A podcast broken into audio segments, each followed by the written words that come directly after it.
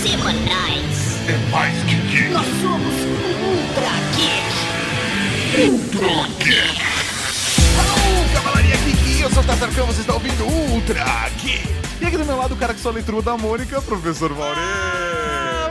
Moleque, aqui é Turma da Mônica, maluco. É, é Turma da Mônica Team, é isso? Isso.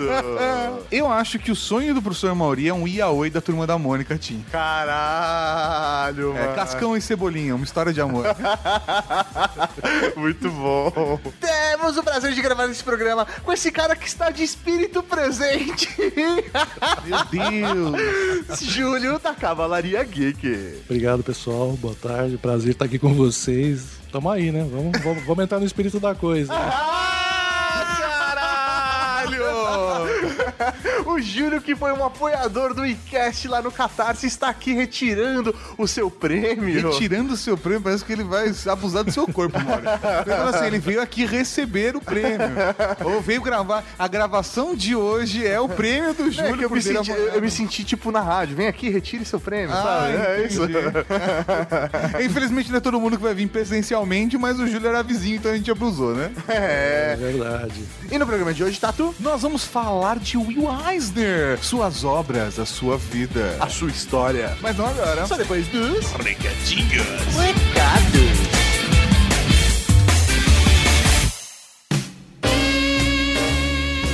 Recadinhos do coração. Coração não, caralho. Tá bom, recadinhos. Recadinhos, aqui para mais uma sessão de recadinhos do coração. Exatamente, professor Mauri. Vamos começar mudando a música. Muda a música porque esse programa é um oferecimento da Graphic Novel Ditadura no Ar. O novo projeto do nosso querido brother Rafa Fernandes, que esteve aqui falando com a gente sobre o apagão. Você que amou o apagão, você precisa ver Ditadura no Ar. Isso mesmo, durante a Fast Comics será lançada oficialmente o encadernado final com a HQ Ditadura no Ar Coração Selvagem. Encadernado porque ela contém as quatro partes da história e alguns extras. Essa graphic novel que usa técnicas no ar, tá muito foda. Ela foi escrita pelo Rafael Fernandes, que fez o Apagão, fez a revista Med, e foi toda desenhada pelo Rafael Vasconcelos. Faz um resumo do que se trata essa história, Tato. Ditadura no Ar é a história do fotógrafo Félix Panta que entra numa investigação para tentar encontrar a sua namorada Lenina, porque ela misteriosamente sumiu logo depois da parada do AI-5, Maurício, sabe? É Aquela coisa. A gente não tá falando de uma história bizarra, de uma ficção distante, não. A gente tá falando de uma história que poderia ter acontecido aqui no Brasil na década de 70. Ditadura no Ar Coração Selvagem tem 104 páginas coloridas e o formato de 17 por 24, ou seja, velho, é aquele tipo de graphic novel pra você deixar na sala. Eu fiquei mega empolgado quando o Rafa veio falar comigo do projeto. Estou lendo já Ditadura no ar, porque a gente tem amiguinhos, né, Maurinho? E a gente tem acesso prévio às paradas. Mas eu recomendo a você, tem link aqui no post para você clicar e garantir a sua em pré-venda com 20% de desconto e frete incluso para todo o Brasil. Eu, eu, eu, eu. E só pra deixar aqui uma última referência, essa HQ ela ganhou o troféu HQ Mix em 2013, então realmente não é fraco não. A gente não tá falando aqui porque a, a gente inventa as coisas da cabeça, amor. É porque realmente é um trabalho foda. E os caras são nossos brothers, mas eles são profissionais fodidos pra caralho. Na boa, dá orgulho, parabéns, Rafa Fernandes, velho, por mais esse trabalho. Valeu, meu velho. Parabéns pra galera. E não deixe de garantir o seu. O link está aqui no post. Aproveitando já que vamos falar de quadrinhos, vamos recomendar mais um autor de quadrinho que já gravamos podcast. Exatamente, Mauri. Estamos numa semana quadrinhesca. Ah, olha só que bonito. Se você ouviu o Ultra Geek Apagão, provavelmente você também ouviu o Ultra Geek Aurora, que a gente gravou com Felipe Folgosi falando do seu projeto. E ele está com um novo projeto chamado Comunhão. Ele vai lançar a campanha para fazer a comunhão através, Ficou estranho essa frase. através através do Catarse. Exatamente, o link será liberado na terça-feira, dia 7, ou seja, só amanhã pra você que baixou o podcast no dia do lançamento. Mas ele já deu um toque pra gente, eu já vi o vídeo do projeto dele e é realmente muito legal. Dá uma olhada, link no post também. E a gente não pode deixar de falar cavalariageek.com.br, professor Maurê. a minha, sua, nossa loja de artigos de decoração geek. Exatamente, nós falamos na semana passada do Funko Pop da Ray, que já se esgotou. É, velho, Funko Pop nesse preço, ainda mais da Ray, velho, não tem como ficar no estoque, mano. E falamos do capacho Chewie We're Home de Star Wars, que não sei se a gente pode falar que é Star Wars, né, Mauri? É, que é de... Que, que isso que, que já chegou na metade do estoque, então corre lá e garante. Vamos fazer a nossa recomendação dessa semana, Mauri? Vamos lá. Eu vou recomendar para a Cavalaria Geek o capacho do Doctor Who. It's bigger on the inside. Se você colocar na frente da sua porta, é maior do lado de dentro. ah, moleque. E a minha recomendação essa semana é de outro colecionável Funko Pop, lembrando que é preço de Mercado Livre pra baixo. Não dá pra encontrar um preço tão bacana assim numa loja com tanta segurança, Maurício. Olha só. Temos, falando em quadrinhos, o Funko Pop do Batman, o Funko Pop da Mulher Maravilha e o Funko Pop do Deadpool por 95 reais. And o Funko Pop Homem de Ferro da Civil War por 90. Ô, na boa, o da Mulher Maravilha tá uma gracinha, mano. Quem sabe você não corre logo já dá de presente do Dia dos Namorados pra sua namorada. Olha só. Ou do Batman pro seu namorado. Ou do Batman pra sua namorada. É isso, ou do Deadpool, pra qualquer que seja a pessoa. Dá um Deadpool pro seu cachorro, não sei. Cada um é amor, estranho amor, né? E pra fechar, professor Mauri, quero deixar um recado que dessa vez eu que participei lá do Manual do Homem Moderno no YouTube, falando sobre o limite do sexo selvagem. Ah, vale soco na costela ou não vale? Então, se você curtiu o Ultra Geek 182 sobre BDSM, eu acho que você devia ver esse videozinho. É isso aí, o link está aqui no post. Exatamente. E aí, Tato, o que tem agora, que tem agora, que tem agora, que tem agora? Agora tem podcast, podcast, podcast. Podcast. Eu vou fazer em inglês e para não ter que ficar traduzindo o tempo, blá, blá, blá, o tempo todo, nós vamos passar com a legenda. Aqui embaixo vai ter aqueles subtítulos que vão passar embaixo. Então, vocês leem, fingem que estão lendo, fingem que estão entendendo. Quando chegar em casa, vocês vão entender tudo. Ah, isso que eu queria dizer, lá, lá, tal. Tá bom? Porque como é uma entrevista com um dos maiores, para mim, o, o maior desenhista de história em quadrinhos de todos os tempos, né? E, sem dúvida, um dos, um dos maiores. Aliás, tem o Laerte veio aqui para conhecê-lo. Você já conheceu o Will Eisner pessoalmente? Não. Já? O Laerte, várias pessoas estavam. O Will Eisner vai aí e está me dando esse, esse privilégio, essa honra de estar aqui, um dos pioneiros, um dos maiores desenhistas de história em quadrinhos de todos os tempos. Will Eisner, please, Will, sit here with me. Beleza! Hoje vamos falar de Will Eisner. Se você é fã de quadrinhos, se você é fã de gibi, se você é fã de graphic novels, você precisa conhecer a história desse cara porque ele influenciou todo o mercado. Eu acho que se você é fã de quadrinhos, graphic novel, eh, comics, todas essas coisas, você já conhece o Will Eisner. Agora, se você não é, presta atenção porque vai ser importante. É, às vezes o cara ouviu falar, vai, mas não conhece a história. O que fez ele construir esse mercado, né? Ou ajudar a construir, pelo menos, né? Porque não é dele.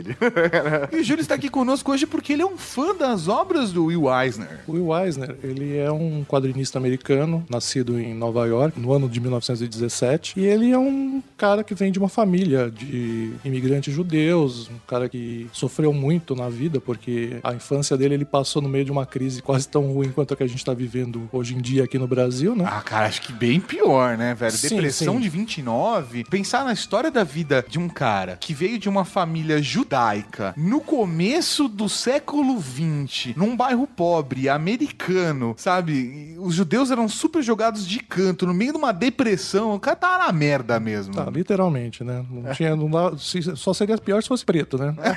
É, velho. Aí vai Se fosse um judeu preto, ele tava, ele tava literalmente fudido. Quero deixar claro que o Júlio pode fazer essa piada, tá? É Porque às verdade. vezes a pessoa ouve, né? Só a voz não dá essa clareza. Exatamente. Eu tenho passe livre, eu sou negro. É, Se você fosse negro, judeu e dentista, você podia fazer qualquer piada no mundo, né?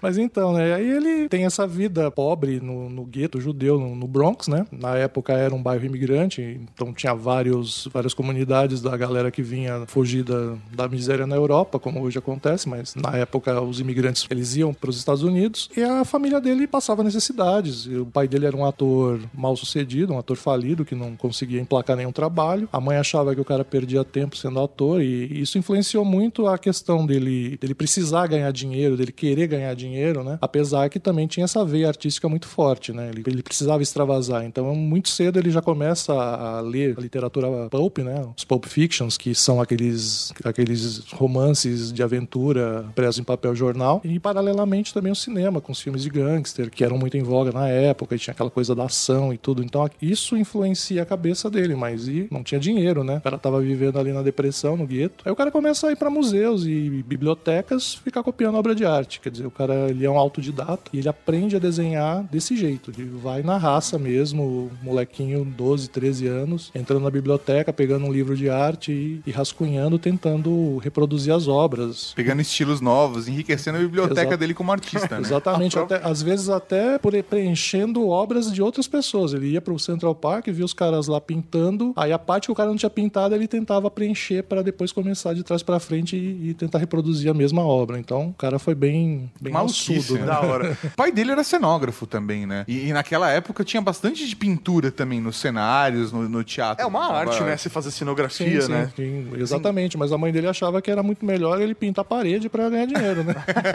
o problema é É porque artista não ganha dinheiro desde sempre, gente. É, exatamente. Infelizmente tem isso, né? O pessoal, é, o pessoal que quer se dedicar à arte acaba, a- a- ou a podcast, né? acaba sofrendo esse tipo de bullying, né?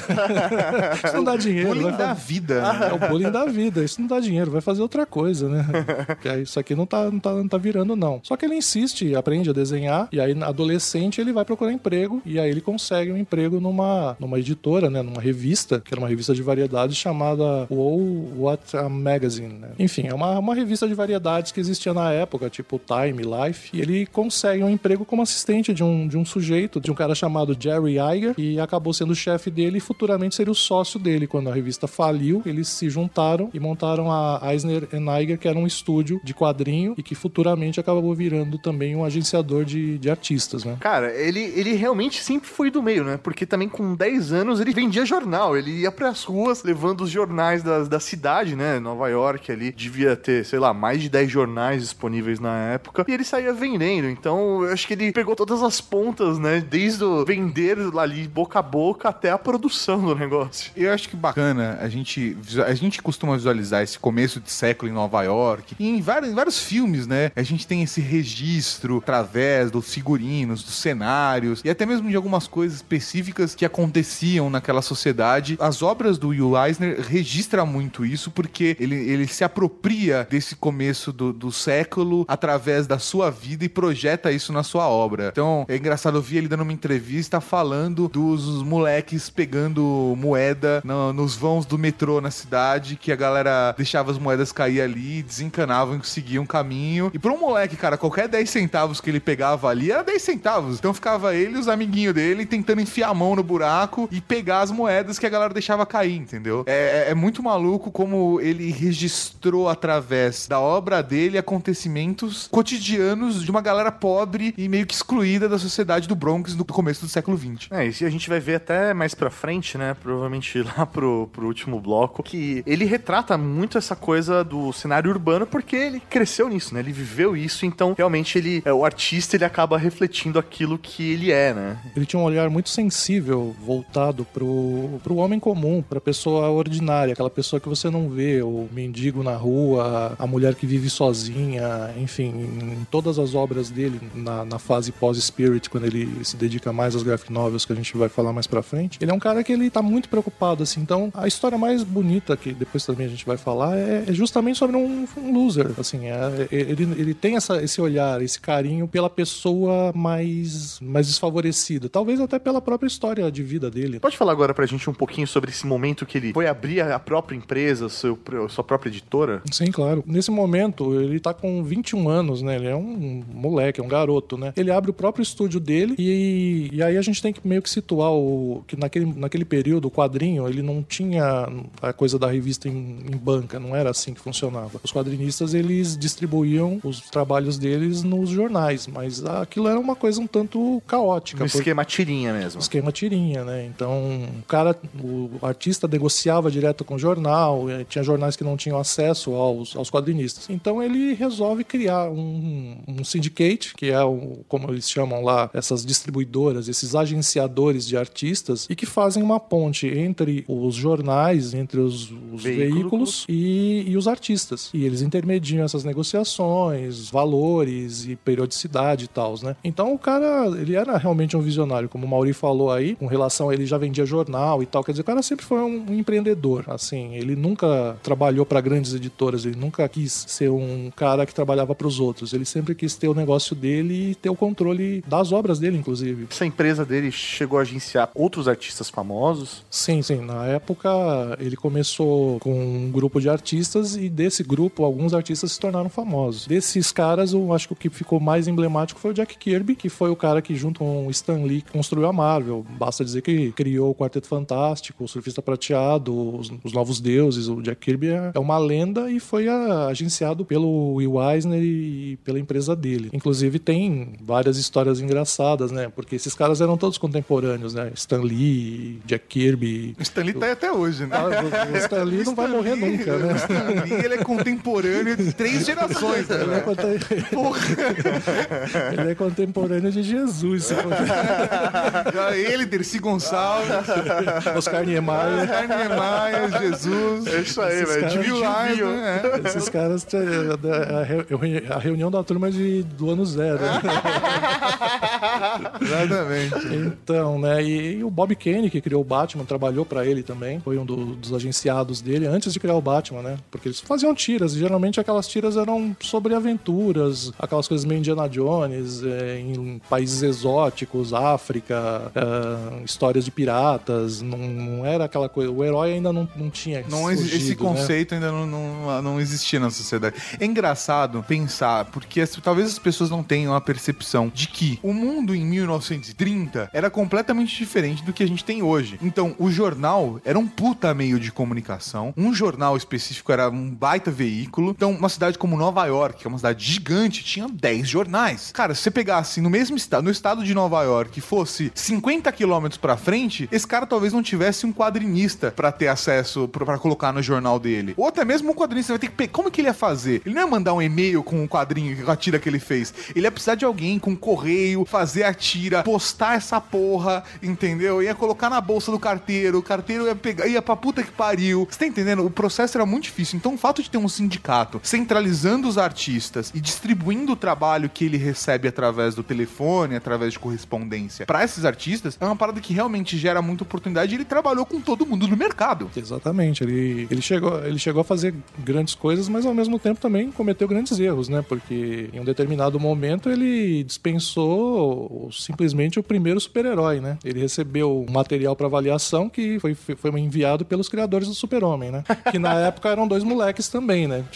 Não, isso é muito louco, porque a gente para pra pensar. Meu, hoje os artistas, né, são pessoas renomadas, são profissionais, mas é uma empresa que é, quem cuida é um moleque de 21 anos e os artistas são artistas do underground que tem 16, 17 anos, são outros moleques. Então não existe um mercado, não existe uma previsão. Então é até natural ele olhar pra um super-homem e negar, né? Não vai conseguir prever se aquilo vai dar certo É, ou e não. outra coisa, hoje existe todo um mercado de quadrinhos. É, Naquela época era o Syndicate compartilhando trabalhos com artistas que também eram independentes ali na região. Então é- era isso. Quando chegou o Super-Homem na mão dele, eu até imagino a sensação, sabe? Falar, porra, esse maluco com uma cueca por cima da calça. O que, que tá falando aqui? Segurando um carro? Foda-se, né? É verdade, ele é- era um gênero que não existia, né? A coisa mais próxima de um, de um herói que existia, que eu me lembre na época, era o Fantasma, mas ele não era um super-herói. Ele vestia a cueca por cima da calça, usava uma máscara e vivia no meio de um monte de selvagens, mas ele não era exatamente um super-herói. O super-homem era um conceito completamente diferente, né? É um cara que tinha poderes extraordinários, enfim. Ele é um alienígena. Ele é um- não, na época não se definia muito Não bem era- a ideia não do era alienígena. não era não, claramente, Isso não. veio, isso veio sendo lapidado depois, né? É mesmo? Eu não Sim, sabia sim. disso, não. Sim, eu, eu não. Eu acho eles martelam tanto a história da criação do super-homem que na minha cabeça, tipo, ah, na 1 eu sei que não tinha, mas sei lá, na 3 tinha. Ah, E da onde veio o super-homem? Ah, ele é, um, alien- ele é um imigrante legal nos Estados Unidos. um imigrante legal do espaço. Na ver- Na verdade, ele foi sendo lapidado, porque na no início ele nem voava, né? Ele saltava por cima dos prédios. Planava, né? Planava. Então tem todo um. Os caras, quando surge a demanda, de onde vem esse cara, né? Quem é ele? Qual que é a história dele? Que aí as pessoas querem saber. E ele fez um baita sucesso, né? Tanto que o um dos caras que foi um dos proto-criadores da DC Comics é que prestou atenção e falou: opa, tem coisa aí, né? E aí ele colocou o Super-Homem na, como no número um de uma revista chamada Action Comics. Aí o resto é história, né? Aí é outro Ultra Geek. É, aí é outro Trageek, porque aí a coisa bombou de um jeito e todo mundo queria ter um super-herói, porque, meu, é isso que tá pegando, né? É como comparar com Matrix quando foi lançado. O mercado não tava, não tava preparado para aquilo, e aquilo mudou completamente a concepção de, de como se fazer filme, o que se pode explorar, né? E, e aquilo meio que eleva o nível do jogo, né? Então o Super-Homem foi isso, né? O Superman, né? Ele foi um, o personagem que fez todo mundo querer ter um super-herói. Eu quero ter um herói, eu quero um personagem com a cueca por cima da calça, com capa e que faça coisas maravilhosas, né? E o Eisner não curtia muito essa parada. Teve aí um hiato de dois anos entre o lançamento do Superman, que foi em 38, até ele finalmente ceder e fazer um herói dele em 40, né? E mesmo assim não era o herói do jeito que ele queria, né? Ele, ele fez concessões. Eisner é um, considerado o maior quadrinista, um dos maiores do mundo, né? Criador da graphic novel, criador de personagens inesquecíveis e quadrinhos inesquecíveis. Ele influenciou a maioria dos grandes nomes dos quadrinhos, né? Inclusive no Brasil, Maurício de Souza, Ziraldo prestam homenagens constantes a ele. Engraçado, você falou do Bob Kane. E, ele criou o Batman. Então, não foi só o super-homem que passou pelos dedos do Will, né? No meio dessa história. Ele poderia, de certa forma, ter o, Batman também. O Bob Kane tinha trabalhado com o Will Eisner no, no syndicate dele e tal, era um dos cartunistas que trabalhava na, na produção das tiras, né? Mas com essa onda de heróis, de super-heróis bombando, ele resolveu ganhar uma grana, né? E aí ele criou o Batman com o roteirista Bill Finger e eles conseguiram vender pro mesmo cara, né? Pro cara que tinha comprado lá o Superman, eles conseguiram vender o personagem deles, que foi publicado numa revista que já existia que vinha mal das pernas, que era a Detective Comics, que já tava na edição número 27 quando foi lançado o Batman. Que inclusive deu nome pra DC, né? Detective Comics. Exatamente, exatamente. Você pode ouvir mais sobre a história do Batman no Ultra Geek, dois episódios que a gente falou só sobre a história do Batman, rapaz. Tem o Ultra Geek 93 Batman A Origem e o Ultra Geek 107 Batman O Retorno. Os dois onde a gente fala da história do Batman e a gente gostava de colocar nomes bem complicados na época. Podia ter falado assim, a história do Batman. Como a gente fez Mulher Maravilha, podia ser só Batman. Mas a gente quis colocar Batman A Origem, Batman O Retorno. Parece nome de filme, mas não é. Então, aí o Bob Kane criou o Batman e o Will Eisner, pressionado pela, pela demanda por super-heróis, ele... Que o mercado tava bombando, né? Exatamente. Super-heróis, super-heróis. Todo mundo queria, né? Um super-herói. E o, o Will Eisner se vê obrigado a criar um herói nos moldes que, que o mercado tava, tava demandando, né? E aí ele se separa do Jerry Iger, né? Que foi o primeiro sócio dele, e e se junta com dois caras, dois editores, né? Um chamado Everett Arnold e outro chamado Henry Martin, que era dono de jornal, para criar um herói. Só que assim, ele ele era avesso a fantasias, a superpoderes, a coisas fantásticas. Ele gostava de uma coisa mais pé no chão. Ele começa a desenvolver o personagem e aí ele cria um personagem que é um detetive. É, mas ah, tem que ter alguma coisa extraordinária, né? Que era a pressão que o Arnold ex- exercia sobre ele. Falar assim, não, tem que ser alguma coisa diferente. Ah, então ele tem que ser um super, alguma é, coisa. Tem que ser um super. Então acontece dele criar um personagem que morreu, né? Foi dado como morto porque entrou num estado de, de animação suspensa num, num caso que ele estava investigando. Foi dado como morto, enterrado, só que ele acorda e volta como, como Spirit, né? Ele volta com uma identidade secreta e o persona, a pessoa, a persona original é, é, é deletada, porque ele também não gostava dessa coisa de personagem com identidade secreta, dupla identidade, tipo... Ele deixa de ser o personagem, Ele- é, ele- aquela pessoa que ele era e ele se torna só o Spirit. Ele abandona o Danny Colt, que era o detetive que morre, entre aspas, e se torna só o Spirit e se apresenta pro, pro comissário Dolan, que é o, o comissário Gordon dele, né? e aí ele. Só que o comissário Dolan olha e fala: Ô, Danny, é você? Por que você tá com essa máscara aí, né? Ele fala: Meu, que, que porra é essa, né? É uma Faz como crítica. qualquer pessoa faria. Não, é assim, o comissário Dolan é a única pessoa que, que, que olha pra ele e fala: Por que que você tá com essa máscara aí, né? E sabe que é ele. E aí é a única pessoa que conhece a identidade secreta do Spirit, que não é tão secreta assim, né? E o Spirit era quase se chamou Ghost, né? Exatamente, ele quase foi chamado de Ghost pelas, pelas intervenções do Arnold, né? Mas aí eles acharam que não era uma boa ideia, e realmente não era, né? E já existia o fantasma, né? Que, que era o The Phantom, então Phantom, Ghost, ia ficar meio confuso e eles. Mas tá no mesmo universo, né? É, mas, é, mas o fantasma é outra coisa, então eles optaram Sim. pelo The Spirit, que, que é mais sonoro, enfim, é, impõe mais um. Eu Foi admito respeito, né? que eu, eu confundia visualmente o Spirit com o Dick Tracy. Eles têm um conceito meio pelo tipo de roupa da época, os da... O que o Spirit, ele tem a, a máscara, que salva meio o rolê, né? E a máscara também foi um processo de intervenção pra colocar, né? O, o Eisner não queria tanto a máscara no, no Spirit. Exatamente, o Arnold, o Arnold ficava ligando pra ele, pressionando, meu, e aí, como é que tá o personagem? O que é que ele vai ter? Qual, qual vai ser o uniforme? Aí o Eisner tava ali desenhando o Spirit, aí ele olhou e falou, ah, ele vai ter uma máscara. Ele vai usar terno e ele vai ter luvas. Só, acabou. Enfim, ele não ele não queria ter um super-herói. Ele, na verdade, por ele, o Spirit seria um cara de terno e gravata, de chapéu que ia resolver crimes. Ponto. Mas aí, na pressão, ele criou o personagem e o resto é história. Isso que ano? isso no ano de 1940. No dia 2 de junho de 1940, ele cria o. Virgin Alert agora, né? Só queria pontuar, né? Porque se falar 40, beleza, fechou sem Virgin Alert. Agora quando o cara fala hora, minuto, aí fodeu, né, Ah, cara? eu fiz a lição de casa.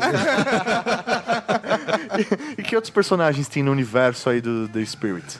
Então, tem o, o- o comissário Dolan, né? Que é o comissário É Gordon. muito dele. bom, porque a sonoridade, quando ele fala comissário, oh, eu já penso Gordon. Aí você tem a, a Ellen Dolan, que é a, a filha do comissário e, e a, e a crushzinha do, do Spirit. Mas, Caralho, é Batman isso. Não, mas, não, mas a, a- filha do comissário Gordon, não- Batman não pega, né? Não, mas vira não, amiguinha. Não, não pega, mas vira amiguinha, né, cara?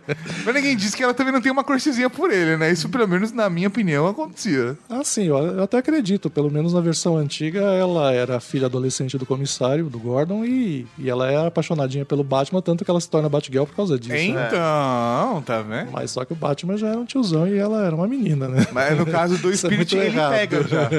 É, ele pega, não, mas a Ellen já é uma mulher adulta. Mas na verdade, assim, a, a dinâmica dos personagens, no caso do Spirit e a Ellen, é aquela coisa meio. que hoje em dia se explora muito, né? Ah, geralmente o personagem, o, herói, ele tem aquela namoradinha, mas a, é a vilã que. é com a vilã que o bicho pega, né? Porque é, é com elas que, É a que os heróis. É, é tipo a Gata Negra e, e a, e a Mary Jane. O Homem-Aranha fica ali entre as duas, né? Então, é isso ele já criou naquela época, essa dualidade do herói ter a namoradinha, a menina pra casar e a, e a vilã que mexe com a cabeça dele. entre É, as femme fatales, assim mesmo. Exatamente, tem várias femme fatales, né? Em uma opinião minha, não posso afirmar com certeza porque não tem material, mas eu até acredito que ele deve ter criado muita pin-up de avião naquela época da guerra, viu? Sim. Porque as, as, as, as femme fatales do, do Spirit são muito parecidas com, a- com as pinapes de avião. Eu acho as mulheres dele muito mais sensuais do que nos outros quadrinhos. Eu, eu não sei, essa é a minha percepção, sabe? De olhar a, a vilã, de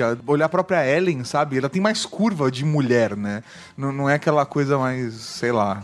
Não sei, se é só uma percepção errada minha, mas. Não, não, tá, tá corretíssimo, né? Inclusive, a, a, a Pegel, que eu acho que é a, a, a vilã mais emblemática do, do Spirit, ela era uma mulher que ela se casava com milionários e depois que ela se casava, eles misteriosamente morriam.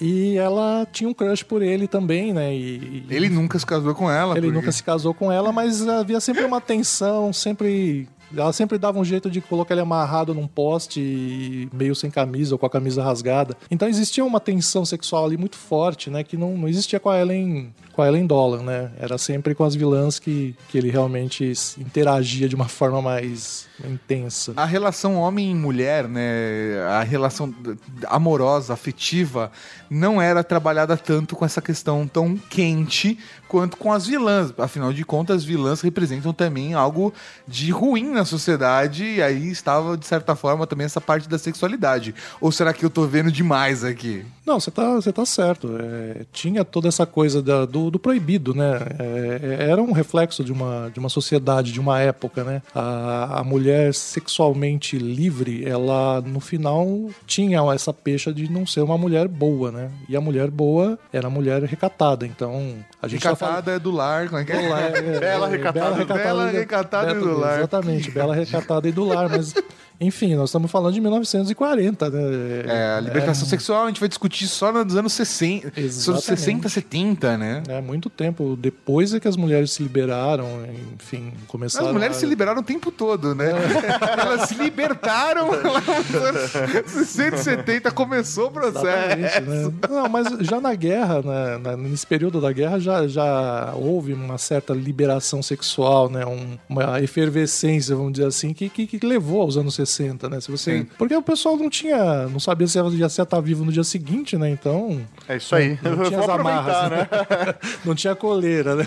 E, e os vilões, eles tinham superpoderes, alguma coisa do tipo? Não, geralmente os vilões eram era aquela coisa clichê da, da época. Era o, o cientista maluco, que no caso tem um personagem que é o Dr. Cobra, que é o vilão que tenta en- envenenar a cidade, o reservatório da cidade, e na, no processo de tentar impedir o cara, o Spirit acaba caindo nesse, nessa armadilha onde ele entra em animação suspensa, é dado como morto e depois volta. Então, é, o, o, o Dr. Cobra é o responsável pela origem do personagem, né? Exatamente. Ele que fez a cagada que criou o herói contra ele. Exatamente. E aí tem outros personagens que são aqueles vilões clichês. O, o, o Octopus, que é uma espécie de rei do crime, que é um personagem que se disfarça de, outros, de outras formas, assim, tá sempre um passo à frente do Spirit. É meio como o Dr. Moriarty do, do Sherlock Holmes, né? Aquele gênio do mal, assim, né?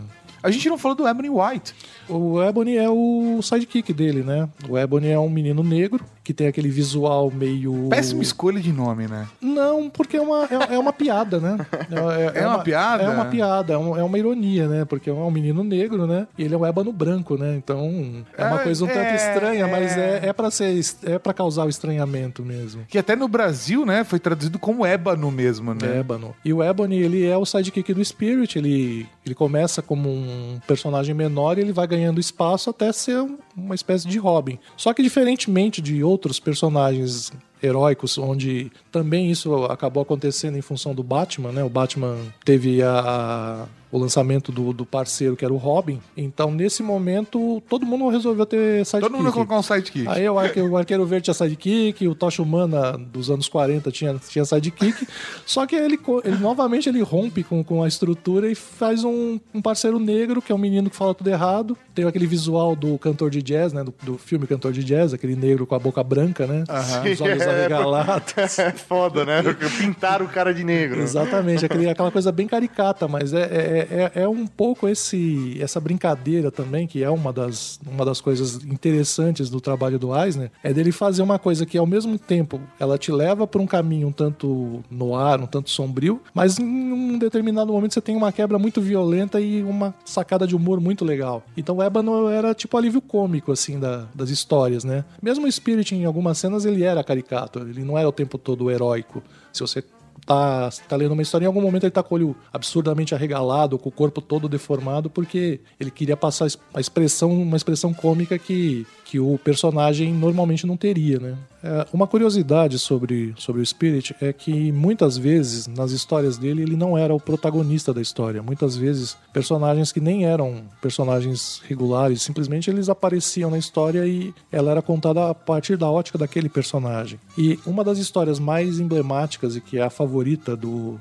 da fase do Spirit de Will Eisner é a história de Gerard Noble, que era um sujeito que quando era criança descobria que tinha o poder de voar, mas por medo dos pais de que ele fosse tratado de forma diferente ou como uma criatura estranha, os pais reprimem até que ele abandone a ideia de voar. E ele cresce como uma pessoa frustrada, uma pessoa derrotada pela vida e com trabalhos medíocres, uma vida medíocre, até que ele consegue um emprego como vigia no banco, que para ele era uma vitória. Só que pro azar dele, no primeiro dia de emprego, o banco é assaltado, ele é demitido porque é responsabilizado pelos donos do banco, e aí ele sai pela vida, desempregado, frustrado, e resolve que a única coisa que salva, o salvaria seria voltar a voar. Ele lembra, já adulto, eu vou voltar a voar. Aí, nesse momento, o Spirit entra na história perseguindo os bandidos que assaltaram o banco. No entanto, ele aparece sempre na periferia da história. Ele não, nunca é o, o, o centro da. Ele tá no segundo plano. né? Ele tá sempre no segundo plano. Ele- as ações dele são sempre periféricas, assim, tipo Minions no meu malvado favorito.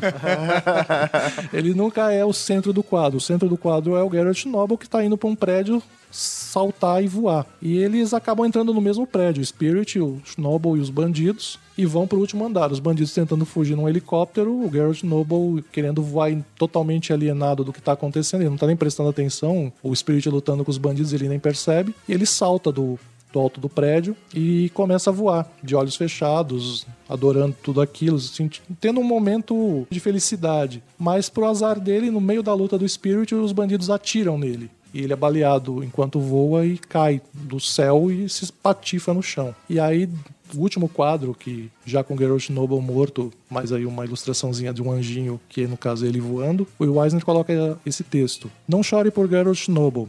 Melhor derramar uma lágrima por toda a humanidade, pois nenhuma só pessoa em toda a multidão que viu seu corpo despencar soube ou ao menos suspeitou que naquele dia Geralt Noble tinha voado. Isso é, fala muito sobre a vida do Will Eisner e até a história do pai dele e dele, né? Porque é um talento que a pessoa tem, mas a vida real acaba cobrando um preço Abafa, meio alto. né? Abafa, Abafa. exatamente.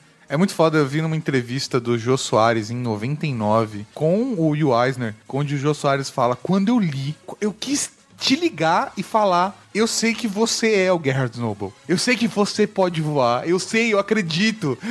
E aí o Will falou, pô, eu ia ter ficado muito emocionado na época. E obviamente ele não tinha como ligar pro. Mas ele, sabe, ele, ele aceitou o carinho e falou, putz, ia ter sido muito mágico. Obrigado pelo carinho, sabe?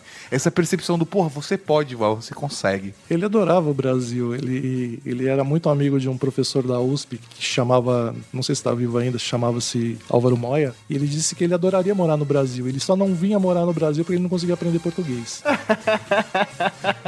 Muito bom. Era, era uma língua que ele não conseguia aprender, mas ele, ele adorava isso aqui. Ele teve no Brasil algumas vezes e, e ele gostava muito daqui. Adora, e a palavra saudade era a palavra que ele mais gostava. Bonitinho.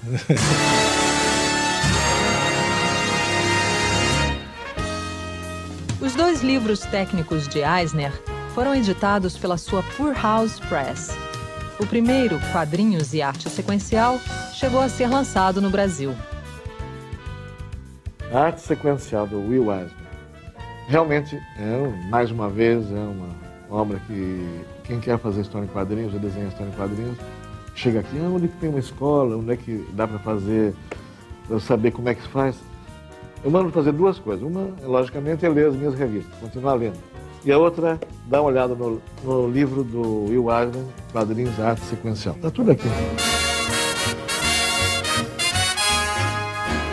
Em 42, o Eisner ele é convocado pelo exército para ir pra guerra. E o que é da hora é que o maluco realmente é empreendedor, né? Ele teve que largar o que ele, o- todos os trabalhos dele, ele vai pra guerra, ele está no exército e ele empreende ali, né? Ele vê que ele pode, como artista, ajudar o exército de alguma maneira. É, Exatamente, ele foi alistado, ao invés de pra ir pra linha de frente, o cara consegue trabalhar produzindo cartazes, pôsteres e material Informativo, né? educacional e informativo pró-exército. É verdade. é, nesse período do, do exército, ele começa a desenhar vários manuais, principalmente manuais de uso de equipamento militar. Só que o Eisner ele tinha um diferencial. Ele não queria fazer um manual quadradinho. Então ele queria um personagem que era um soldado atrapalhado que fazia tudo errado. É o Joe Dope, é isso? Exatamente. Esse personagem, ele era uma forma dele mostrar pros soldados, não seja como o Joe Dope. E aí você vai se dar bem. Porque se você for que nem ele, você não vai durar muito tempo. Muito bom.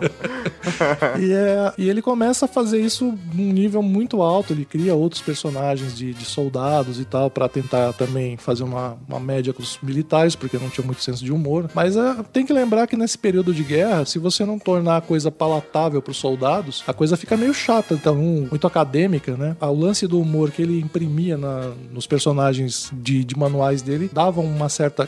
causava uma certa tensão, né? Porque até hoje essas técnicas são usadas, né? Os soldados que estão por aí nesses conflitos tipo Iraque, os caras têm baralhos com as caras dos, dos líderes militares dos árabes, né? Então é é uma forma de, de- do cara fixar, uma forma mais lúdica, né? E ele tinha essa, essa pegada, ele tinha essa sensibilidade. E acabando a guerra, ele continua trabalhando com, com esse tipo de, de cartilha? Como que é esse processo? Ele volta para os Estados Unidos, né? Ele ainda, durante um tempo, ele ainda produz as tiras e tudo, mas aí ele se casa com, com a Anne Eisner, né? Ele precisa de dinheiro, de uma segurança que os quadrinhos não estavam dando mais, né? Então ele começa a produzir manuais, que é uma expertise que ele já tinha desenvolvido no- nos tempos de exército. Foram três anos de experiência, né? Porque ele foi convocado em 42, a guerra durou até 45. Quando o cara volta, são três anos de experiência e ele vê um mercado na, na frente dele. Pô, dá pra ganhar dinheiro com isso. É, ele, ele ainda continuou com os quadrinhos durante um tempo, mas no final, nos anos 50, basicamente ele para com os quadrinhos e ele vai se dedicar a isso porque é uma, uma forma mais estável de manter a família, de criar os filhos, enfim. Mas ele também foi muito sortudo nessa época, porque você tá falando de uma época onde tava rolando uma pressão muito forte contra, contra o quadrinho em geral. Você tinha a época do macartismo, né, que era aquele senador Joseph McCarthy que via comunista até embaixo da cama dele. Aquela Você- parada do livro do Sedução dos Inocentes. Exatamente, o Dr. Frederick que ferrou com super-heróis, né? Botou o Batman no armário, ou tirou o Batman do armário. É, é muito confuso isso, né, cara? É, falou que a Mulher Maravilha era uma lésbica, enfim, ele, ele acabou com, com o mercado de quadrinhos, né? E a reação a tudo isso foi a criação do código,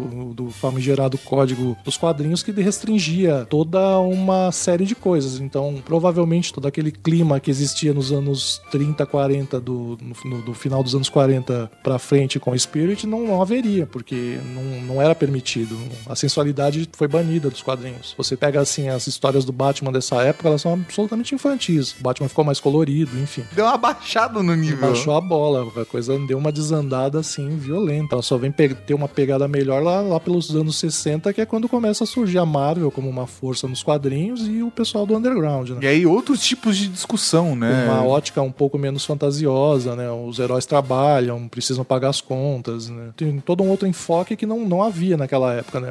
O Batman tinha dinheiro, o Super-Homem trabalhava, mas ele nunca estava no trabalho e ninguém se preocupava por causa- porque ele não estava lá, mas enfim, né? Eram outras, outros anos, né? E, e o Eisner, ele ficou assim até a década de 70, né? Trabalhando, produzindo é, é, esses materiais educacionais, manuais, e fazendo esse tipo de ilustração, meio como frila, ilustrador frila, né? Fazendo, apesar de ele ser mega reconhecido pelo mercado, ele tava trabalhando com esse outro viés da profissão de ilustrador do que necessariamente fazendo quadrinho, que é pelo que ele foi de fato conhecido. Exatamente, ele simplesmente deixou de lado, ele abandonou o quadrinho e só, só no início dos anos 70, em 1971, que ele é convidado para participar de uma Comic Con. E a gente aí tem que fazer um, um disclaimerzinho de que essa Comic Con era bem diferente do que tem hoje em dia, né? Era simplesmente uma convenção de quadrinhos e quadrinistas, né? É, tanto que só o público muito especializado, muito aficionado tava lá. Não é aquela coisa de hoje, todo mundo vestindo cosplay, Não, tá ligado? Não, não é essa a realidade, não. Não, não é, não é nada parecido com o que a gente chama de Comic Con hoje em dia. Ele vai para essa Comic Con e toma contato com vários desenhistas que estavam surgindo, pessoas que estavam com um novo trabalho e desenvolvendo outras coisas, né? Então ele tinha tanto a galera da Marvel que tava por lá, né? Ou da, da própria DC, como também o pessoal do Underground. E é nesse encontro com os caras do Underground, com Robert Crumb e outras pessoas que ele descobre um outro universo e, enfim, um quadrinho que era mais autoral. Essa galera aí que é meio riponga mesmo. Sim, o, o pessoal do Underground, é, eles não tinham limite. Pra começar, Que ele- hoje em dia é mais chique, a gente chama ele de quadrinho independente. quadrinho hipster. Esses caras, eles eram uns porra loucas, né? Eles, a ideologia deles era a ideologia hippie. Eles tinham toda essa cultura e eles traziam essa cultura pro quadrinho, do sexo, drogas e, e rock and roll. Caralho, mano. Se, se fosse hoje, se fosse no Brasil, seria o Rafa Fernandes, o Fernando Baroni, o Doug Lira, toda aquela galera, o, o Rafa Macena, todos esses caras. Olha só que É muito, bacana. é muito da hora isso. Só a que gente eles- vive isso. É, a gente vive isso, a gente vive isso. Todos aqueles drogados, tá ligado? Essa galera da revista média, É, né? puta, Foda. é foda. Já passou, quem passou pela média, ah, é foda.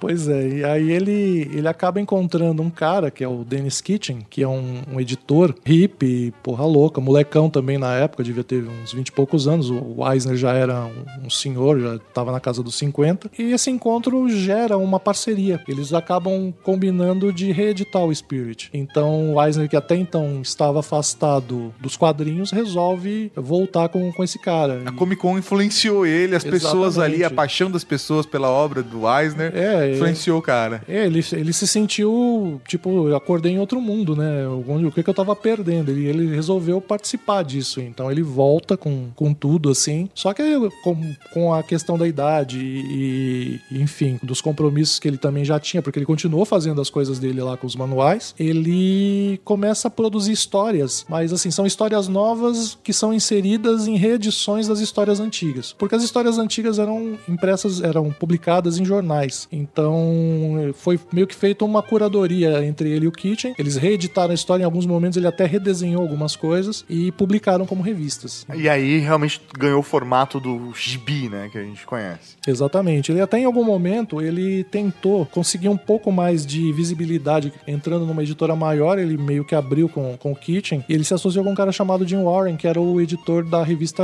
Creepy, que aqui no Brasil era conhecida como Cripta, que eram histórias de terror. Nossa, é mesmo. Que da hora. Você entregou a idade agora, hein? Foda, né? Eu fiquei quieto.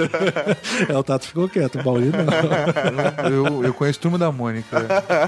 Jovem só. só turma- nem, nem, nem, nem sei esse rolê de Turma da Mônica direito. Mas aí esses caras, esse cara, esse Warren, ele tinha diferenças criativas, ele queria fazer intervenções que o Eisner não, não, não curtia muito. O desenhava as capas das revistas, mas o, o Warren interferia, mandava pintar super colorido e ele não queria, enfim. Eles não se deram bem e aí ele volta a trabalhar com o Dennis Kitchen e trabalharia com ele até o final da vida, republicando histórias e eventualmente publicando novas histórias.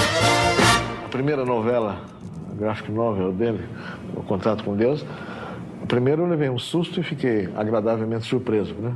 Era uma nova maneira de ler, ver o Will Eisner. E realmente, a partir dali, eu notei que nascia um novo escritor.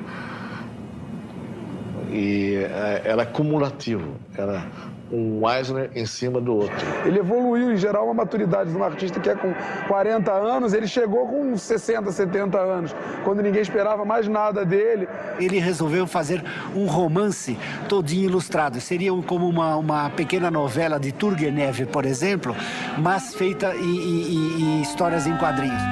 Continuando com a história desse cara sensacional, em 74 o Eisner cria a Poorhouse Press, que é a editora que ele usa para publicar os seus trabalhos mais autorais. Exatamente. Ele cria essa editora, mas ele não tem nenhum foco exatamente do que ele vai fazer com ela. Mas ele quer publicar coisas que não sejam necessariamente as histórias do Spirit. E aí ele acaba criando essa, essa empresa, mas ah, ele só vai começar a publicar a partir do momento que ele se torna professor da School of Visual Arts de Manhattan. Ele é convidado a ser professor. E E aí o ambiente acadêmico deixa ele muito empolgado. Ele começa a ver coisas, é, os alunos apresentam materiais. O cara Ele- foi ex-professor do Scott McCloud, velho. Exatamente. Porra, velho. Que da hora, mano. Não, e aí Que da hora pro Scott McCloud. né? Que da hora, velho. É, ele foi, ele foi professor de Scott McCloud, eu acho até, eu não sei, não acredito que ele tenha sido, mas certamente ele influenciou o Frank Miller também nessa época, né? Nós estamos falando aí anos 70, início dos 80, né? Ah, o Frank Miller é declaradamente um fã do, do Eisner. Exatamente, totalmente fã. E eu não, não, não sei se ele foi aluno, imagino que não tenha sido mais, foi influenciado por Eisner. E o Eisner, no ambiente acadêmico da escola, ele não só ensina tudo que ele aprendeu, como ele se inspira a começar a produzir material educacional de quadrinho, então ele cria os livros Narrativas Gráficas e Quadrinhos e Arte Sequencial, que é praticamente a bíblia das graphic novels que ele vai passar a produzir dali pra diante, né? E dentro desse ambiente acadêmico ele resolve criar a sua obra mais importante em termos pessoais, já que meio que conta a história da vida dele também, que é o Contrato com Deus, que é uma obra onde ele escreve contos sobre pessoas que viviam no, no gueto judeu, que foi o gueto que ele viveu na infância. Muito curioso pensar uma graphic novel dos anos 70, 70 barra 80, né? Tá ali na virada, mas como as pessoas consumiam, porque não tinha um público definido. O que é uma graphic novel, É, né? então, hoje você tem uma graphic novel, você consegue ter. Tem gente que, por exemplo, eu, eu, eu não acompanho mais quadrinhos, mas graphic novels eu leio. E eu sei que eu sou um público disso. Então quando alguém fala, pô, tem uma graphic novel sobre não sei o que lá, você já viu? Olha, que interessante, vou, vou. Mas não tinha um mercado, não tinha nada disso. Então chegou a ter situações como o cara pegar e falar assim: ah, vamos, vamos, dar, vamos dar uma olhada aqui. Ele pegava o livro na mão e falava, hum, um contrato com Deus. É uma capa de livro, ele olhava atrás e lia a história de um judeu, ok, religião, e colocava no balcão de religião. Esse livro não vendia nunca.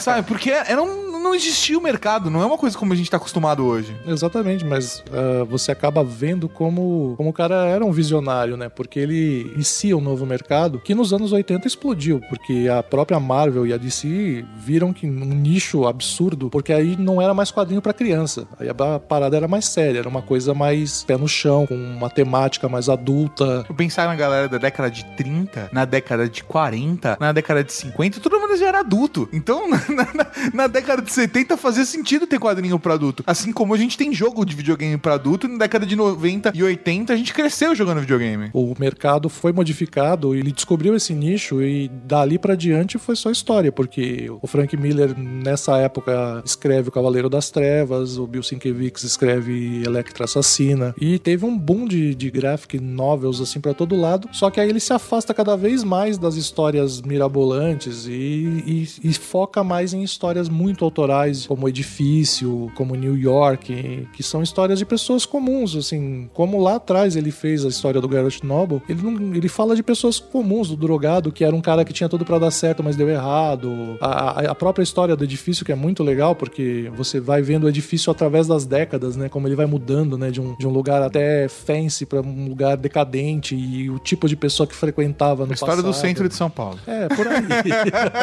Tô falando que ele gostava do Brasil. Muito bacana, porque aquela parada que a gente tinha comentado lá no começo do podcast, reproduzir as suas experiências, reproduzir o trabalho não só autoral, como meio autobiográfico também, né? E o reproduziu o ambiente urbano que, meu, é onde ele cresceu. Sim, aí chega, chegando mais já pro, pro final da vida dele, ele já começa a entrar numa coisa mais engajada, né? Ele, ele começa a escrever histórias que, que refletem um pouco essa a, co- a questão do preconceito contra os judeus, né? Que era uma, uma bandeira que ele, que ele defendia. Existe uma graphic novel chamada Fagin, o judeu, que é sobre um personagem que nem é dele. É um personagem do Charles Dickens, que tá no livro Oliver Twist, e é uma espécie de vilão, é um cara mau e tudo, né? E ele escreve a biografia desse cara numa graphic novel. Que animal isso. É, e aí ele mostra que o cara ele era um filho da puta, não é porque ele era judeu, é porque a vida levou ele a, a aquele ponto, a, aquela situação. E é muito legal, assim, porque ele brinca bastante com essa dinâmica do destrinchar o preconceito e, e acabar com essa coisa de, Do antissemitismo, de né? antissemitismo e tal. E aí culmina com uma graphic novel que ele, que ele escreve pra desmistificar um- uma ideologia falsa que tá na, na graphic novel, o complô, a história secreta dos protocolos dos sábios do Sião, que são os manuscritos que, segundo os antissemitas, teriam um texto que diz que existe um plano de dominação mundial pelos judeus, dominação econômica, dominação política, e tudo isso foi usado por todos os- todas as pessoas que odiavam os judeus desde sempre. Então você tem desde os revolucionários bolcheviques até os nazistas, né? O próprio Hitler cita os tais protocolos no, no livro dele, o Mein Kampf. O Eisner ele descreve a história, como foi criada a farsa, por que foi criada. É quase um livro ilustrado. É um pouco diferente de um quadrinho. Ele não é tão dinâmico. Ele tem muito texto, poucas imagens, mas ele é um livro super necessário para um posicionamento político, né? E como ele influenciou, tecnicamente falando, né? Ele é um cara que inovou muito na hora de criar os seus quadrinhos. Ele era muito influenciado pelo cinema e existe até uma, uma curiosidade, é que no mesmo ano que, que lançaram o Spirit, lançaram o Cidadão Kane. Só que um, nenhuma das duas obras influenciou a outra, isso é o mais, mais louco. E tanto Cidadão Kane quanto o, o Spirit, eles são revoluções gráficas eh, visuais absurdas, assim. Quase inconsciente coletivo ali. Quase inconsciente coletivo, porque você tem um personagem, um quadrinho, onde você tem um enquadramento completamente diferente, inusitado, você faz uso de câmeras para passar eh, emoções, o que não, não era normal. Você sai do plano médio e começa a trabalhar com plongé contra plongé, e aí você vai passeando com a câmera e mostrando outros ângulos, né? Sim, no Cidadão Kane você tem travelings, você tem vários movimentos de câmera, você tem a, a câmera que vem de baixo para que mostre a grandiosidade do personagem, ou a câmera que vem de cima para mostrar como ele tá fragilizado naquele momento. Você tem mov uns movimentos absurdos e o Will Eisner ele se apropria do mesmo tipo de linguagem e ele começa a fazer umas coisas muito loucas, até como até Splash Page que virou mania nos anos 60 e é usado até hoje em qualquer história em quadrinho. Ele foi o cara que criou. V vamos explicar o conceito de Splash Page pra galera que não conhece a terminologia. É porque eu conheço tudo, mas pode explicar, Júlio. Não, a Splash Page é aquela página inicial que vem depois da capa, né? E geralmente ele fazia. O Will Eisner ele, ele, ele colocava a palavra Spirit sempre de alguma forma dinâmica, ou eram pedras, ou eram tijolo, uma parede de tijolos, enfim. Eu gostei de uma que ele fez com papéis voando ao vento, assim. É, ele fazia essas brincadeiras, assim, quebrava a quarta parede, coisa que todo mundo fala hoje no, no Frank do, do House of Cards. Ou com o Deadpool, o, o, o comissário Dolan, o próprio Spirit, ele falava com o público às vezes, né? Ele olhava pro, na direção do leitor e falava. Então isso também é uma revolução que não acontecia. Você via tudo no plano médio, teatrinho filmado e, e não, não tinha muita variedade, mas o cara fez também essa revolução, né? Tem que respeitar.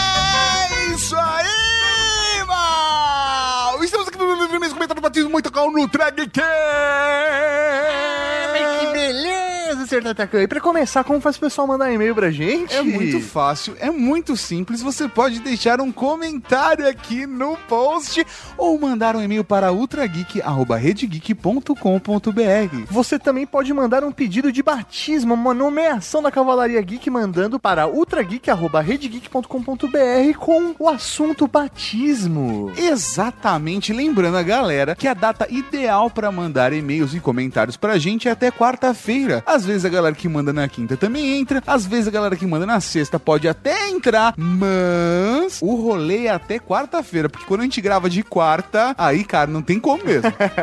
mas a galera essa semana mandou muito bem, muito obrigado pelo carinho de todos. Essa leitura de e-mails é uma leitura de e-mails especial. Não é uma leitura de e-mails qualquer, é uma leitura especial. Essa leitura de e-mails é um batismo, não é? É uma leitura de e-mails especial porque temos a presença de Arthur Bárbaro. Hello! Bom dia, senhores. Hello! Arthur Bárbaro, que foi um dos apoiadores do WeCast lá no Catarse, está agora retirando o seu prêmio. Exatamente, estamos pagando todas as dívidas pro senhor Mauri. Esse programa já são duas, tá? Com juros e alguma correção monetária ou algo que vale.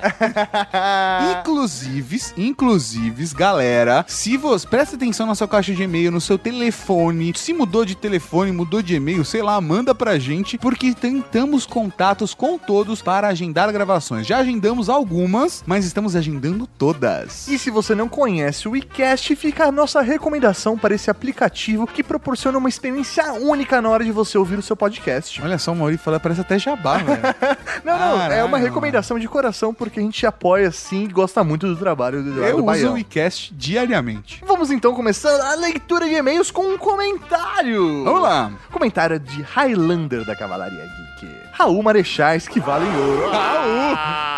Raul. Pode Raul. mandar Raul também. É, eu posso. Aí. Fantástico, olha que coisa maravilhosa. Você não só pode como deve, né, cara? Porque o Raul é aquela coisa, todo mundo Raul, Raul. Raul. Esqueçam essa história de que dinheiro está lastreado em ouro. Já foi assim, mas agora a única coisa que garante o valor do dinheiro é a confiança. Ou, ou seja, especulação. Por isso, o valor do dólar vale mais que o real. Em quem você confia mais? No governo norte-americano ou no governo brasileiro? Eu acho que é muito mais na economia norte-americana ou na economia brasileira, né? Mas... Isso é relevante. Pois é, a época em que as principais moedas do mundo eram lastreadas em ouro coincide com um período de maior crescimento da economia mundial, e os leigos em economia em geral acham que o padrão ouro foi responsável por essa era dourada do capitalismo. Pegaram a referência? Ah, ah, dourada? Ah, meu Deus. Ah, entendi agora. Mas não é verdade, ou talvez seja. Muitos economistas de renome dizem que sim, e muitos economistas de renome dizem que não. Bom, eu não sou economista de renome, mas acho que a verdade está lá fora. Porra, whatever, né? e em algum lugar que ninguém sabe onde. Ou em vários. É, isso é o interessante na economia, em ciência humana, que quer se passar por ciência exata. Você começa o curso cheio de certezas e termina cheio de dúvidas. Caralho, tá aí a vida, né? Aí a gente faz pós-graduação, achando que agora vai entender a verdade e termina mais perdido ainda. É assim que nós economistas somos. Ficamos tateando no escuro, tomando o maior cuidado para não dar com a cara na parede. Mas escondemos isso e enchemos a boca para falar com tanta convicção que leigo acredita que aquele monte de achismos é tão certo quanto 2 mais 2 é igual a 4. Eu tenho dúvida que 2 mais 2 é igual a 4 até hoje. Depende do ponto de vista. É, isso aí. Mas esse podcast é sobre ouro e não economia, então chega. Raul. Raul! Raul. PlayStation 1. Acho que deveriam ter falado da pirita. Tem, tinha ali do periquita. É, uma palavra que sempre vi nos desenhos do pica-pau e nos gibis da Disney. Ah, é a. Não, não, é, é com B, é birita, não é? A bi- birita é outra coisa. Que É também vale é goró, né? Não é Pepita que ele tá Pepita, falando. é Pepita. Pepita, Pepita. Eu, eu só duvidei, eu vi aqui, mas eu só duvidei porque ele falou que lia o gibi da Disney, eu não, sei se ele escreveu errado, sei lá. Vamos botar a culpa no corretor. É Pepita. PlayStation 2. Qual é a música do final? Achei que tinha alguma coisa a ver com o episódio, mas faz tempo que estou boiando completamente. Teve gente que pegou. Dinho Ouro Preto é o que tinha a ver com o programa. Ah, O cantor que está cantando a música é o Dinho Ouro Preto. Dinho Petróleo. PlayStation 3. Se for pra colocar uma música aleatória, toca Rammstein. Não, não foi aleatório. PlayStation 4, essa vale ouro, quer dizer, custa tão caro quanto ouro no Brasil. Ah, é, PS4 tá foda. Um Raul, então, para o Highlander da Cavalaria Geek. Um Raul, meu velho! Ou sou eu, quem diria. É, próximo e-mail quem vai ler é você, Arthur. Agora segue o e-mail do motorista de fuga da Cavalaria Geek. Raul Marechais. Raul. Raul. Aqui quem vos fala é o motorista de fuga da Cavalaria Geek. Cara, que foda esse novo episódio espontâneo. Espero que venham mais desses episódios. Só de duas vezes esse ano o Ultra Geek sair meia-noite e um já tá nota 10. eu acho que eu ia Ah, genial. Cara, melhor leitor. Velho, Arthur, eu vou trocar o Mauri por você, velho. O Mauri gagueja. Você viu? Gagueja a leitura inteira. Eu não sei se é problema de visão, se é porque ele tá ficando velho. Ah, Arthur, a gente vai trocar ele por você, velho. A dúvida é ele que edita? Vai ver isso. É. Só o que corta, não sei o que ele tá Pô, Deixa ele reclamando. se fudendo. É, então, É que eu que então espero. masoquismo mesmo, né? É, e pra finalizar, a maior dúvida do domingo pra segunda foi o que fazer? Ver o Loopcast ou ver o Ultra Geek? Gostei da leitura dele do mas, mas depois de muita dúvida, primeiro a obrigação como transante e ouvir o Ultra Geek, depois o Loopcast. Foi um ótimo final de semana. PS. PlayStation, sobre o projeto Ara, me decepcionei muito. Eu até cogitei trocar meu iPhone se ele fosse tudo do modelo original. Com ele dessa forma, não tem vantagem nenhuma pra mim. Tele e hardware ainda vão ser um grande problema. A única parte boa é trocar a bateria quando ela estiver meio boca de maneira fácil. Raul! Um Raul, meu velho. Inclusive, um papo legal. Você tava falando com um executivo de uma grande marca de tecnologia mobile é, essa semana. Parece que o Google está tendendo. Não sei, Mauri, papos de bastidores, sabe, gente? Sim. Aquela coisa, papo de bastidores. Parece que o Google se interessou por um conceito mais próximo do da LG, do LG G5. Ah. É. Você abre a parte de baixo, muda as coisinhas lá dentro e encaixa de novo. Que o ar é aquela coisa, imagina, cair vai igual desmontar Lego, né, velho? Voar peça pra tudo quanto é lado. Dentro do casezinho fica tudo de boas. É verdade, faz sentido. Eu só queria ver um que trocasse processador e GPU. Caralho. Porque aí, velho, você atualiza for real o, aparelho. Eu só quero que quando isso for mais pra frente, que seja fácil de limpar o cooler. Tá tudo certo. É verdade, porque limpar cooler ninguém merece. Nossa. Ainda mais cooler dos outros. É, provavelmente era. Não é tão saudável quanto deveria. Nossa, sem comentários, passou cada cena na cabeça. o próximo e-mail, professor Maurinho, e-mail, mas não é e-mail qualquer, ele é um e-mail especial. Esse e-mail é um batismo. A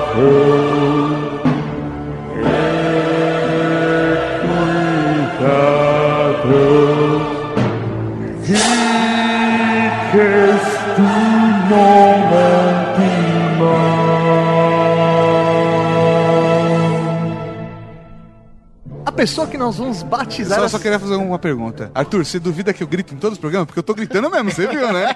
Eu vi. Não é do tipo ter Não, gravado. Isso, isso eu sabia, só que eu não prestava atenção porque eu parava de prestar atenção em você pra prestar atenção em o que diabo esse povo tá cantando em latim.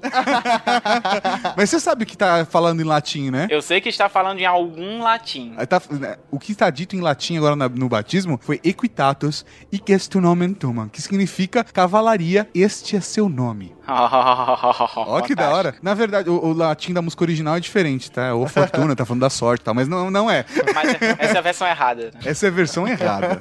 Para o batismo dessa semana, nós vamos convocar aqui um membro especial da Cavalaria Geek que acompanha a gente faz tempo, que está sempre presente em todos os conteúdos que a gente faz. A gente iludiu ele, então quem vai ser batizado hoje é você, Arthur Bárbaro! Ah, olha só que safado. Ah, Olha meu nome é Júlio. Tadeu da Costa. Vai, vai, vai. Só uma dúvida, pera. Esse Júlio já foi batizado? Eu não ouvi? Não. Não, Ele então, participou então desse esse, Ultra esse Geek. meu comentário não pode entrar, né? Porque senão ele sabe que ele vai ser batizado depois. Fuck. Ele pode ser batizado. O e-mail dele foi enviado, está aqui na lista. Júlio, não foi dessa vez. Opa! O Arthur, velho, que nós tivemos o prazer de conhecer ele pessoalmente no workshop do Leo Lopes de podcast. Verdade, e Um encontrá-los em eventos. Todos os eventos de tecnologia, velho, Campus Party, Comic Con, a gente tem o prazer de ir lá dar um abracinho no Arthur, que sempre Olha aí. está presente no nosso conteúdo, interagindo com a gente nas redes sociais. Ele já me deu presente, velho. É verdade, é verdade. Deu pra você, não deu pra mim. Acho que ele gosta mais de você. É, né? mas isso é claro, né? É, eu, estou, eu estou devendo uma maçã para o professor Marinho. É verdade. Caralho, a maçã tá cara no Brasil ultimamente. Qualquer MacBook é 15 pau, velho. Manda pelos correios. E agora? E agora? Agora que vocês pedem para eu fazer um, um resumo da minha vida, e eu lembro porque que eu nunca mandei um pedido, porque eu não. Dá preguiça de escrever, eu não sei o que é que eu mando. Arthur, fala, fala mais de você. Quantos anos você tem? Rapaz, eu estou com 32 e não é sempre que a pessoa diz a idade e é batizada na mesma idade. Olha só, tenho essa Olha sorte. só. Vo- Você então nasceu em 84. Nasci em 84. Ok. Você é de que cidade? Eu sou mesmo de João Pessoa, Paraíba, só que eu estou morando há. vai completar sete anos aqui em Brasília. Aí, na verdade, você diz que ah, vocês sempre me veem nos eventos, mas sempre é um conceito abstrato, né? Todos os eventos, todos é uma palavra, é um conceito abstrato. Porque Não, eu mas vou a aí. gente te vê com frequência, que Ah, é o com- que importa. com frequência assim, du- duas vezes por ano é uma frequência razoável. Sim, sim, é uma frequência rápida pra vir pra São Paulo participar de evento. É verdade. Mas é, então, é, tô, tô morando, eu sou de João Pessoa, da Paraíba, ali, ponto mais oriental das Américas, é que só- foi relevante no ano 2000, mas é, estou morando aqui em Brasília há um tempo. Você se considera geek por quê? Ou você se considera geek? É, eu não tenho a opção de dizer se, que, que não sou geek, né? Eu vivo, vivo em casa fazendo nada. Ah, não, vamos trabalhar, eu estou no computador. Vamos, vamos para o lazer, eu estou no computador. Então, é, eu não tenho, não, não tenho muitas opções, não. O melhor que eu posso dizer, deixa eu... Rapaz, eu acho que a coisa mais geek que eu, que eu tenho é gostar pra caralho de Joria com Viagem no Tempo. Que era o que eu, eu e meu irmão a gente gostava pra caralho de, de Volta pro Futuro e a gente assistiu alguns bilhões de vezes na saudosa dublagem na BKS. Por causa disso, eu adoro tudo que é diabo desses filmes, tudo que tem viagem. Assistam Primer para que vocês fiquem desesperados. Boa dica. Então vamos agora só mutar os nossos microfones aqui. Eu e o Tato nós vamos avaliar o nome que vamos dar pra você. E você vai ficar no mistério. Segue, segura aí. Aguarde um momento. Olha aí, deixa eu só adicionar uma coisa. Estão vendo ainda? Ih, foi embora. Estamos. Não, só adicionar uma coisa, que é assim, talvez seja relevante mencionar que eu não gosto tanto de Star Wars e toda vez que todo mundo. Quer dizer, eu gosto, mas toda vez que todo mundo. Ah, não, Star Wars, eu. Ah, eu não assisti muito, não. O povo fica desesperado. Diz, é, não, que eu assisti, é, nasci, tipo, dois anos atrasado, e aí eu gosto desesperadamente de Volta ao Futuro em vez de Star Wars, que nem vocês. Foi mal. Isso é Foda, é o relevante. meu filme favorito, meu filme favorito. Então, só um Segura momento. aí. Então, Arthur Bárbaro, ajoelhe-se. Eu estou ajoelhado. A partir de hoje, tu serás conhecido como o Raul da Cavalaria Ah, rapaz. Geek! O Raul com um L. Eu podia ser o hashtag da Cavalaria Gay. pra quem nunca viu o Arthur, velho, ele tem aparência igual do Raul Seixas, então nada melhor do que ele ser o Raul da Cavalaria Geek. Não, e o mais da hora é Olha que na própria. Ele, ele tem um colete, uma jaqueta de couro de motoclube que está hashtag Raul Rapaz. no peito, velho. Rapaz, eu coloquei, eu coloquei o nome hashtag Raul embaixo do meu nome que eu botei Bárbaro. Que, é- caralho, ninguém nunca pegou o meu apelido que eu queria botar em mim mesmo, Bárbaro. Mas agora eu tô entrando no motoclube, eu posso botar Bárbaro. Aí eu forcei. só que o pessoal tava me chamando de Raul já. Por isso que eu, Então, eu velho. botei o hashtag Raul embaixo. Só que aí tem gente que me chama de Raul do mesmo jeito. tá Fora que, já, já que ele gosta de tanto de viagem, né, nada melhor do que ser o Raul da Exatamente, cara. É um rapaz viajoso. Viajou no tempo, Raul. Eu sou a luz das estrelas. Caralho, viajou pra caralho. Eu nasci há 10 mil anos atrás. Porra, velho. Viagem no tempo. Eu nasci há 10 mil anos atrás, potencialmente, dado uma viagem no tempo mal explicada. Exatamente. Em potencial. Então, um Raul para o Raul da Um Cavalaria. Raul presencial para o Raul da Ah, o Cavalaria. presencial, o presencial é um conceito abstrato. É, então, no caso sim, né? Ah, valeu. Caralho, eu sou o Raul. Da hora. É, Eu vou ter Vamos que lá. mudar minha jaqueta. Vamos então pro próximo e-mail, professor Mauri. Vai ficar estranho agora, vai ficar confuso. Raul Belos. Raul. Raul. Eu? Sou eu? Comentando o último Ultra Geek 243, não sei o tema, mas deve ter o Zé participando, sobre Ouro 242. Ele tá tentando adivinhar o tema desse Ultra Geek, entendeu? Ah, tá. É, ele tentou adivinhar, mas não, não, não foi, foi o Will Eisner. Quase. Com referência ao 241 Dubai, porque o Ouro Dubai, você viu, Mauri, tudo conectado? Ah, olha só. Aposto que o Will Eisner já foi pra Dubai. Certeza. E é rico em ouro. Exatamente. E agora o Arthur sabe o tema do Ultra Geek antes dele sair. É, segredo. Eu posso não ter ouvido. Comentamos no cast que Dubai é um dos lugares que é centro de joias e ouro no mundo. Mas para qualificar isso para cavalaria, aí vai. Em 2013, 40% do ouro físico negociado no mundo passou por Dubai. Caralho. São 2.250 toneladas. Se calcular com a cotação de hoje, um grama é igual a R$ 138,50. Só em ouro circulou por lá mais ou menos 311 bilhões. Caralho! Ele ainda colocou 625 milhões, mas, cara, 311 bilhões? Foda-se os bilhões. 311 bilhões e meio. Dubai tem tanto ouro que existe um mercado de ouro lá, o Gold Souk, que é uma galeria só de joalherias. O interessante é que não existem seguranças ou alarme nas lojas. A pena para roubo é bem pesada. Ih. Bom, aqui na Moca conheço um ourives, mas nada que se compare ao dourado açucarado do recheio de um bom canole, belo. Acho justo. Abraços do embaixador da Moca da Cavalaria Geek. Um Raul pra você, meu Raul, belo. João. Raul. Falando em Raul, Vamos para o momento Raul.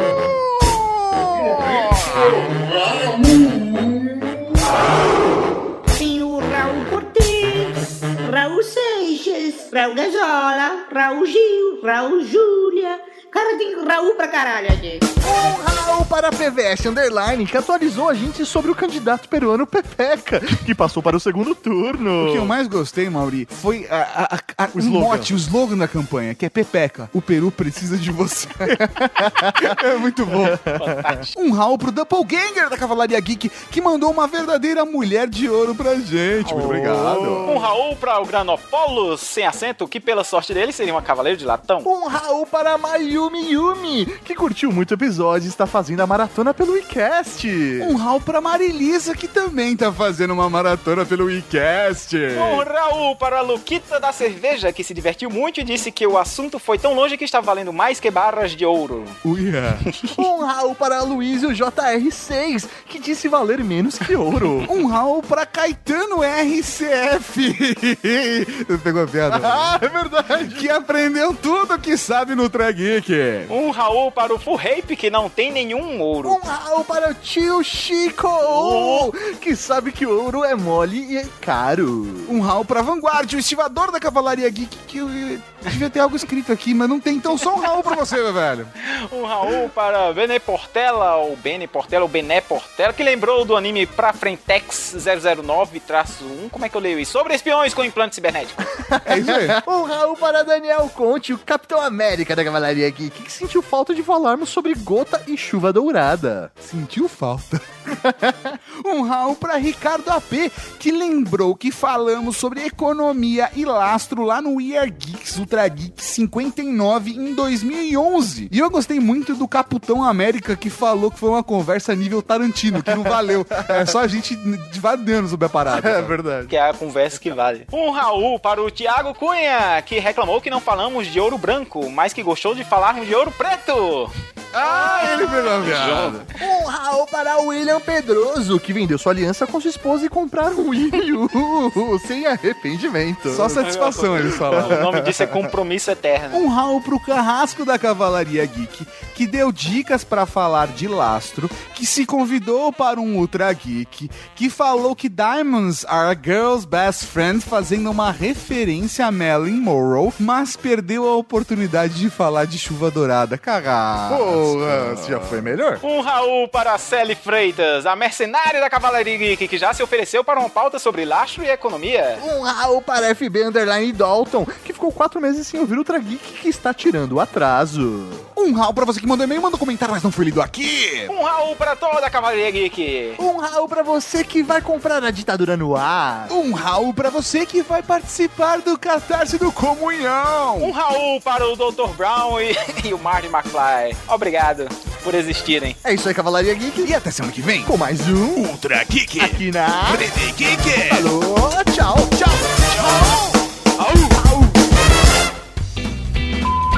Você quer divulgar algum trabalho seu, algum site, redes sociais? tipo coisa? emprego, eu aproveito a oportunidade. Só se for pra pedir emprego, porque tá, tá difícil. né? Se estiverem precisando de um retocador de imagem, tamo aí, né? Ah, tem o David Balotan, que tem uma gráfica. É né? verdade. Ele disse que não tem uma gráfica, que ele só trabalha em uma. Mas eu, eu acho que ele vai herdar aquela gráfica.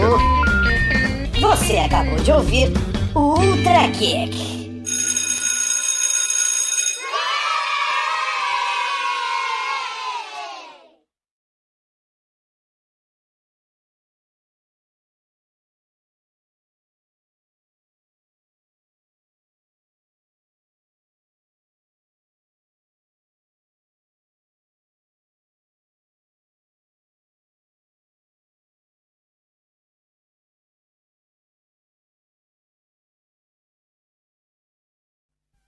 Essa parada do inconsciente coletivo é engraçado por conta da nomenclatura de graphic novel. Porque o Eisner, ele inventou, ele cunhou o termo graphic novel, porque ele tava tentando discutir com a galera da editora pra distribuir a obra dele, e ele não queria usar o termo comics, né, que é quadrinhos, porque comics tem a ver com comédia, né, e não necessariamente é, porque é um tema muito mais denso, é um- o graphic novel é mais adulta. E aí, ao invés de chamar de comics, ele chamou de graphic novel. E aí o teste deu mais atenção pra temática. Mas o curioso é que alguém cunhou junto com ele, né? Ou antes dele, né? Foi antes, foi antes. Eu, eu agora não vou me lembrar do nome do, do desenhista, mas ele já tinha feito, já tinha citado o termo, o Eisner se apropriou do termo e o cara veio a público e, e desmentiu, falou, não, eu que falei primeiro, e- e é meu e ninguém tasca. né?